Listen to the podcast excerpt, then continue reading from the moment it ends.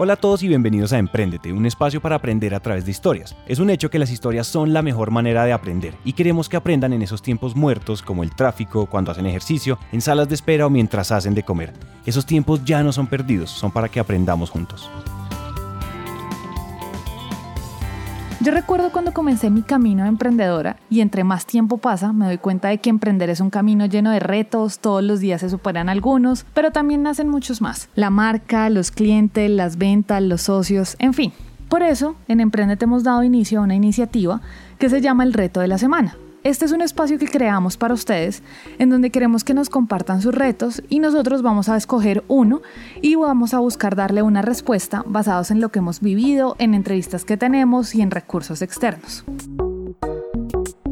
Llegaron varias inquietudes, entre ellas cómo mejorar el bienestar de tu comunidad de aliados, cómo escoger la estructura legal más adecuada en un emprendimiento social y finalmente cómo logramos que los emprendedores superen los miedos de no contar sus ideas por el prejuicio de no la cuento porque me la van a robar. Bueno, pues les voy a decir, esta fue la pregunta que escogimos porque creemos que muchos hemos pasado por ese miedo y les voy a ser muy sincera, gran parte de mi respuesta está basada en la experiencia que ha vivido nuestro mentor Camilo Jiménez y en el artículo de su blog otrastartup.com. Lo primero que debemos saber es que las ideas nadie las roban, las ejecutan, lo cual es muy diferente.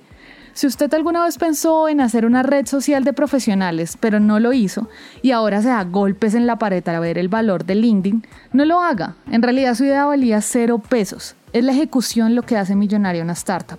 Si no me cree, haga una lluvia de ideas con sus amigos y verá que en una hora, con una cerveza en la mano, salen más de 10 ideas buenísimas. Y no son más que eso, ideas.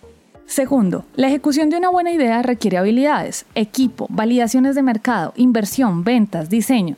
En fin, son tantas cosas que tal como nos dice Camila en su blog, más bien aproveche esa buena idea para conseguir un gran equipo que la haga realidad y le ayude a aterrizar los diferentes pasos que debe hacer para que sea una verdadera startup. Tercero, no hay mejor prueba de una buena idea que salir y conseguir quienes paguen por ella. Entonces haga todo lo contrario, no se calle, salga a la calle, cuéntele a los que serían sus potenciales clientes de su proyecto, mire si le compran o no, y no se desanimen si les dicen que eso ya lo hicieron otros. Aproveche esos comentarios para conocer mejor el mercado, el terreno en el que se quiere parar y busque un buen diferencial. Y finalmente, este reto se resume en una sola palabra. Si no quiere que le roben su idea, ejecute y haga que sea más que una idea. Eso fue todo en el reto de la semana. Atentos a la próxima. Coméntenos sus retos, háganos saber qué más los está inquietando, nutramos esta sección y hagamos que sea algo muy interesante para todos.